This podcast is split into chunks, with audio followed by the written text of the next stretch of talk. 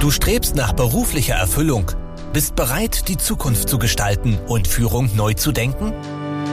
Herzlich willkommen bei Menschen in Führung, dem Podcast für High Potentials, Führungspersonen und Unternehmerinnen. Dich erwarten Gespräche und Insights über Motivation und Mindset, Führung und Unternehmertum.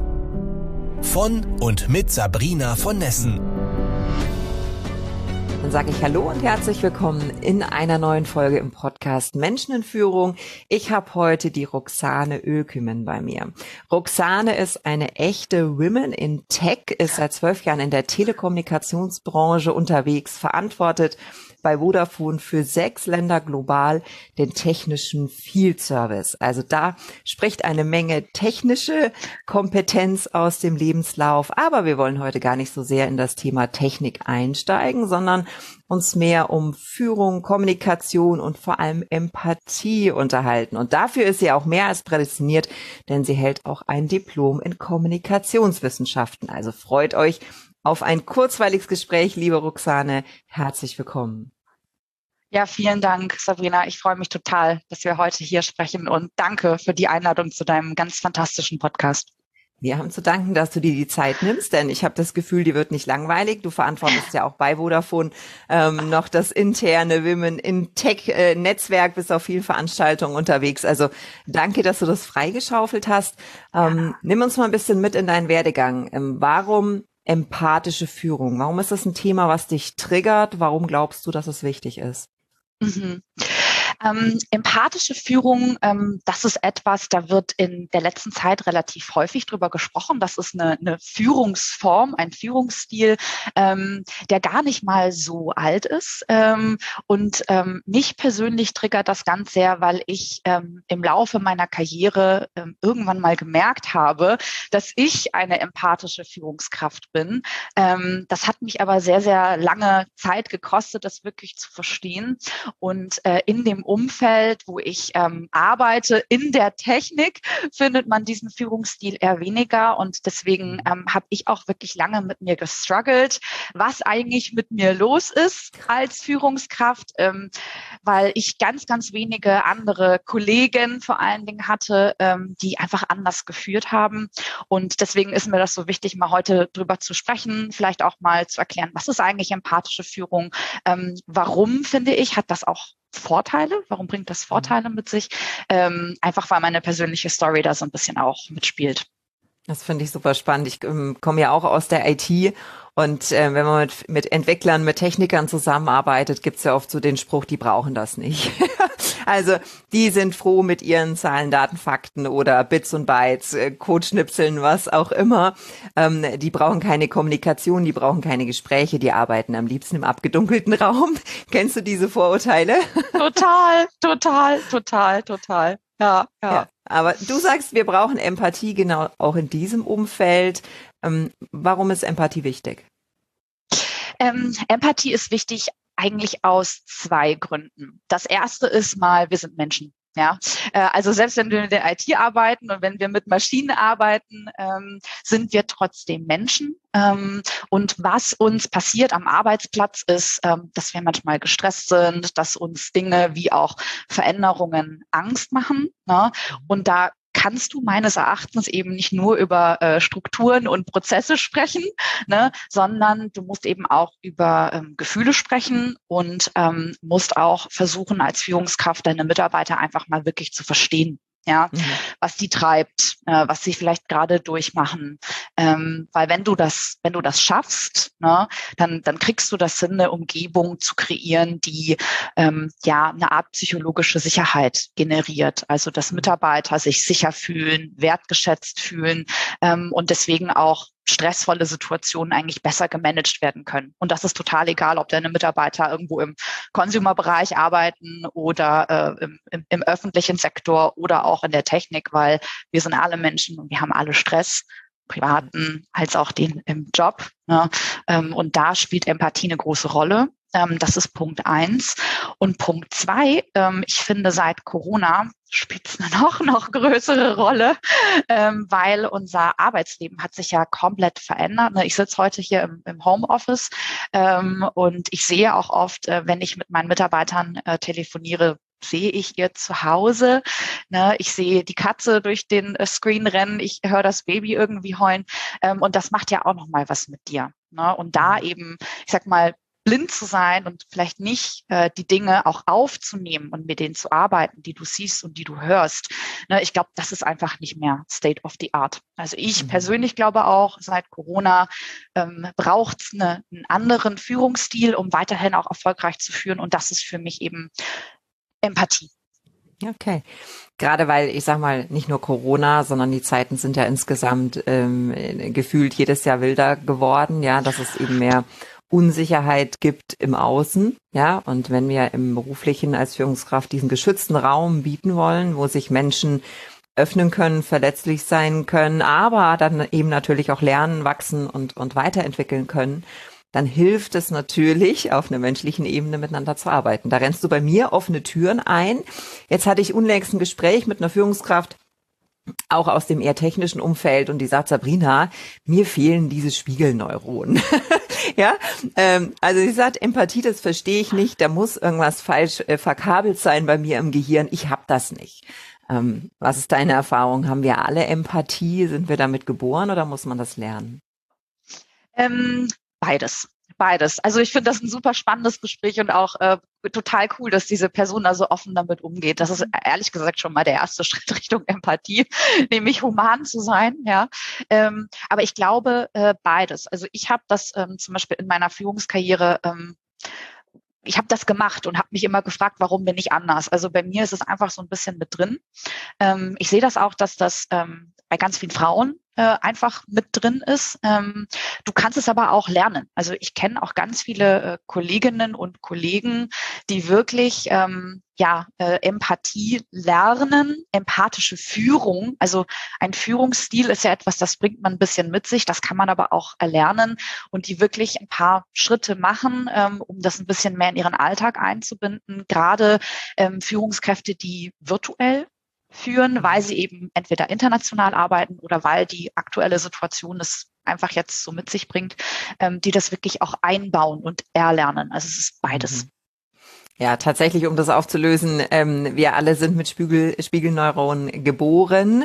Die bilden sich typischerweise in der frühen Kindheit aus. Und Spiegelneuronen ist genau das, dass wir, ähm, wenn du Schmerz empfindest und ich beobachte dich dabei, dass in meinem Gehirn die gleiche, das gleiche Schmerzzentrum anspringt. Das ist sozusagen die Voraussetzung dafür, dass ich deine Gefühle, deine Situation ähm, nachempfinden kann. Ja, also ähm, das mal für alle da draußen. Es gibt keinen keinen Grund, sich da zurückzuhalten. Wir alle haben die grundlegende Veranlagung dafür, aber wie du schon sagst, es gibt ähm, mit Sicherheit Umfelder, Rollen, ähm, auch Menschen, die uns begleiten, die diesen Prozess erleichtern. Also wenn da draußen jemand ist, der sagt, hm, also selbst wenn ich die Veranlagung habe, ich weiß nicht so recht, wie ich da einsteigen soll, ähm, hast du so ein paar äh, Tipps und Tricks auf Lager, wie man sich der empathischen Führung nähern kann. Ja, habe ich. Ähm, ich würde aber, bevor ich zu den Tipps und Tricks äh, komme, vielleicht noch eine, eine, eine kurze Bemerkung machen. Und zwar ist mir auch aufgefallen, ähm, ne, der Mensch ist ja ein Sozialwesen und, und wir möchten ja gerne akzeptiert sein in einer Gruppe. Das heißt, du guckst dir ja auch automatisch ganz viel ab von anderen, ja. Und wenn du natürlich jetzt irgendwie als junge Führungskraft äh, in einem Bereich aufwächst, der sehr technokratisch ist, ja, äh, wo ein gewisser Führungsstil oder mal zwei stereotype Führungsstile äh, vorliegen, dann, dann guckst du dir sowas auch eher mal an und wenn du lange in diesem Umfeld arbeitest, dann wirst du auch so. Ne? Also ich glaube auch Sozialisierung bei Führungsziehen, also egal mit wie viel Spiegelneuronen du geboren bist, ähm, spielt tatsächlich eine Rolle. Ähm, ich merke das bei mir in der Technik. Wir sind sehr technokratisch, es wird sehr auf Fakten äh, geachtet. Ähm, und da war bei mir eben immer so der, der Struggle, den ich so am Anfang meiner Führungskarriere hatte. Was, was mache ich eigentlich falsch? Ja, das mhm. äh, weiß ich jetzt mittlerweile, dass ich, dass ich es nicht falsch mache. das einfach nur eher ein Seltenheitswert ist. Ähm, aber zu den Tipps, äh, wie kannst du ähm, Empathie ein bisschen besser einbauen in, dein, in deinen Alltag, ist ähm, ein tatsächlich ganz, ganz einfacher Tipp. Hm, mach die Augen auf und äh, deine Ohren. Ne? Ähm, sperr die weit auf. Schaue, was du siehst und was du hörst, wenn du sprichst. Mit Menschen. Also ich fange mal an, ähm, macht jemand den Call auf und ist schon ein bisschen übernächtigt oder ja, hängen die Mundwinkel ein bisschen runter, ähm, dann kannst du schon so ein bisschen was verstehen und interpretieren. Oder jemand sagt in einem Nebensatz, äh, ja, wir ziehen nächste Woche um, deswegen ist alles noch stressiger und äh, aber jetzt zu dem, zu dem Thema. Ja, dann weißt du schon, hm, okay, Umzug ist immer irgendwie immer stressig, ja, äh, das wird diese Person irgendwie beeinflussen. Und sowas kannst du dir dann auch ähm, tatsächlich mal merken und mal schauen, was passiert eigentlich mit der Person und was macht das auch gerade mit deiner, mit deiner Arbeitsbeziehung. Ne? Das ist wirklich mhm. der erste Tipp. Ähm, der zweite Tipp ist, ähm, es geht nicht nur quasi um dein Gegenüber, es geht auch um dich. Ähm, wenn du empathisch führen willst und du möchtest, dass Menschen, wenn du sie fragst, wie geht's dir, vielleicht auch ehrlich antworten, dann musst du auch selber ein bisschen ähm, ja human sein und zugänglich sein. Also auch selber mal zugeben, wenn es dir vielleicht, wenn du nicht so einen guten Tag hast und mal sagen, ah, ich bin heute mit dem falschen Fuß aufgestanden, sorry. Mhm. Oder irgendwie, ich hatte eine schlechte Nacht und äh, tut mir total leid, äh, meine Gehirnkapazität ist heute nicht so. Kannst du es mir vielleicht nochmal erklären? Ja, ähm, also wirklich auch offen zu sein mit den mit den eigenen mit der eigenen Situation ähm, und auch auch human zu sein. Mhm. Ähm, und der dritte Punkt ist dann auch wirklich walk the talk. Ne? Also äh, es dir nicht nur vorzunehmen, sondern es auch zu tun, also konsequent zu tun, auf ähm, ja die Ereignisse und die Situation deiner Mitmenschen zu reagieren. Äh, bei mir ist zum Beispiel so, wenn jemand krank ist, wird nicht gearbeitet knallhart. Also wenn ich merke, irgendjemand macht den äh, macht den Call auf und ist irgendwie äh, irgendwie total fertig. Dann sage ich, äh, wie geht's dir? Ah, nicht so gut. Und dann sage ich, okay, wollen wir mal kurz den Call auflegen und wir sprechen nächste Woche wieder, weil es gibt nichts, was so ultra dringlich ist wie deine Gesundheit. Und die meisten sind dann so, Hä, wirklich? Ja, okay. Und dann leg ich mich jetzt schlafen. Ich so, ja, bitte, mach das. Mhm. Also die drei Dinge wirklich. Mhm. Und das Schöne daran ist, das hast du gerade auch sehr schön ausgeführt, man kann sich Empathie auch rational nähern. Ja, also äh, dieses Beobachten, dieses Reflektieren ähm, ist ja nicht nur Gespür und Gefühl, wo wieder viele Männer sagen, ja, die Frauen wieder mit ihrer Intuition, so, ne? sondern man kann das ähm, wirklich erlernen, auch ähm, Mimik, Gestik zu interpretieren und wie du sagst, mit Offenheit und Neugier, glaube ich, kommt man da auch ein, ein ganzes äh, Stück weiter sozusagen. Ähm, glaubst du, Frauen haben per se eine höhere Empathie ähm, oder, ich mache mal gleich das äh, Gegenthema auf, ähm, ich glaube, Frauen sind einfach mehr gewohnt, äh, Zugang zu ihren Gefühlen zu haben und auch drüber zu sprechen. Wie ist deine Haltung dazu? Genau die gleiche, die du, die du hast. Ne? Wir, wir werden ganz anders erzogen. Ne? Ähm, ist einfach so. Das sind traditionelle, traditionelle Dinge, die einfach noch so ein bisschen mit sich kommen. Ne? Äh, die Jungs kriegen irgendwie äh, die Techniksachen und die Mädels kriegen irgendwie die Barbies. Ja, das ist, das ist heute gar nicht mehr so wie früher. Es ist wirklich ganz, ganz großartig heute. Ich sehe das auch bei meinen Freundinnen, die jetzt irgendwie Kinder bekommen, die ja, den Mädels halt auch den Bagger in die, in die Hand drücken, ja, die da gar keine Unterschiede machen. Aber wenn man mal so insgesamt in der Gesellschaft guckt, ist es ein bisschen noch so. Von daher glaube ich, das erlernen wir ähm, ganz klassisch von der Kindheit. Und dann kommt, verstärkt sich das ja auch mit den Berufen, die wir momentan noch ausüben. Fakt ist, in der Technik sind wir wenige Frauen. Ne? Das heißt, das Umfeld verstärkt das alles noch. Also es ist, glaube ich, sowohl erlernt als auch weiter ähm, fortgeführt. Aber wie du schon gesagt hast, jeder äh, wird geboren mit der Fähigkeit, Empathie zu empfinden. Und dann ist es wirklich eine Sache, äh, möchte ich das für mich einsetzen? Also die Entscheidung, möchte ich das tun? Ähm, und wenn ja, dann kannst du dir wirklich ganz faktisch äh, das auch so ein bisschen antrainieren. Und für alle Fans äh, von, von Fakten draußen bin ich persönlich auch. Ich arbeite in der Technik. Ähm, also ich bin schon irgendwo auch, auch, äh, auch Technikerin und, und faktenorientiert. Ähm, das ist ja auch wissenschaftlich nachgewiesen, dass du mhm. mit Empathie nachgewiesenermaßen ähm, deutlich mehr Erfolg hast, ja, ähm, was Innovation angeht, ne, weil ähm, deine Mitarbeiter sich freier fühlen, auch Dinge auszusprechen oder auch mal Dinge auszuprobieren. Das ganze Thema Mitarbeiterbindung Ne? Also auch irgendwo ähm, ein persönliches Umfeld aufzubauen, äh, nicht nur das Unternehmen, sondern eben auch die Führungsbeziehung. Ähm, das ganze Thema Work-Life-Balance, ne? was dann wieder zum Thema Stress führt. Ähm, und jeder kann nachlesen, wenn du googelst, ne? was macht Stress äh, mit, mit dir an der Arbeit. Ähm, ne, es, äh, um das mal vereinfacht zu sagen, ja, Stress macht dumm. Du kannst nicht mehr die komplexen Entscheidungen treffen, weil dein Körper von den Uhrzeiten immer noch denkt, äh, soll ich kämpfen mit dem Tiger, soll ich wegrennen oder mich totstellen. Ähm, in lebensbedrohlichen Situationen ist das ganz große Klasse, aber ähm, wenn du halt irgendwelche äh, wichtigen, komplexen Entscheidungen treffen musst, dann, ähm, dann ist das Stress sehr hinderlich. Von daher ähm, wirklich auch wissenschaftlich erwiesen, Empathie lohnt sich. Das, äh, das Fatale mit dem Stress ist ja aber auch, wenn Führungskräfte unter Stress stehen, die machen dann ja auch dicht. Also wir sind dann ja genau in demselben Tunnel drin. Das heißt, dann kann es tatsächlich schwieriger, schwieriger sein, ähm, Empathie zu empfinden, mich wirklich auf den Stuhl des anderen zu setzen, weil ich selbst so sehr mit meiner eigenen äh, Situation beschäftigt bin. Natürlich gibt's auch psychologische Krankheiten, die Empathie verhindern, aber wir gehen jetzt mal ähm, von gesunden Menschen aus. Ich glaube außerdem, dass ähm, wir uns zumindest in Deutschland noch immer so ein Narrativ erzählen von dem starken, durchsetzungsfähigen, ähm, äh, rationalen Manager. Ja, also was ist professionell, werde ich oft gefragt. Ja, und dann haben wir so ein bestimmtes Bild ähm, vor Augen, was die typische Führungskraft angeht. Ja, so der Kapitän oder der Schiedsrichter oder der Dirigent. Ja, und da kommt Empathie tatsächlich selten ähm, drin vor. Ähm, wie ist deine Haltung dazu? Woran liegt das? Und siehst du eine Zukunft für empathische Führung? Ja, super spannend, äh, dass du das auch mit den Stereotypen erzählst. Ähm, ich finde, ein ähm, Kapitän kann auch ganz klar empathisch führen. Ne? Ähm, es kommt wirklich auf die Situation drauf an. Also wenn du jetzt gerade auf dem Schiff bist, ja, und du hast äh, äh, erleidest irgendwie Schiffbruch, ja, und musst schnell reagieren, dann fragst du jetzt nicht alle deine zehn Mitarbeiter, was sollen wir jetzt machen? Dann musst du einfach, ähm, ne, dann hast du eine Führungssituation, du hast eine Krise, ja, und in der Krise führst du anders. In der Krise bist du direktiv. Ja, ähm, aber wenn du nicht in der Krise bist, hoffentlich nicht jeden einzelnen Tag, dann führst du Menschen. Na, äh, du segelst äh, durch die Gegend und du überlegst dir halt, wie komme ich am besten irgendwie durch die Challenges, ja.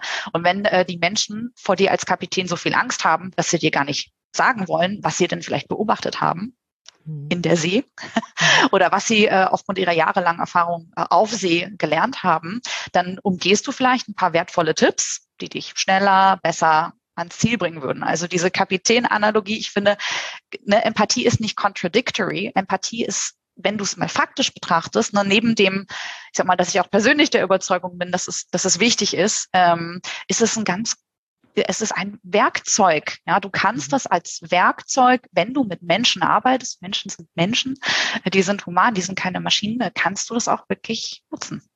Ja. Hm, jetzt haben wir das erste Narrativ aufgelöst. Das zweite, was ich oft höre, ist ähm, gerade von sensiblen Menschen, ähm, der ich auch einer bin. Ähm, Sabrina, das überfordert mich, ja. Also ähm, ich kann mich, ich verliere mich selbst ein wenig in den Gefühlen anderer.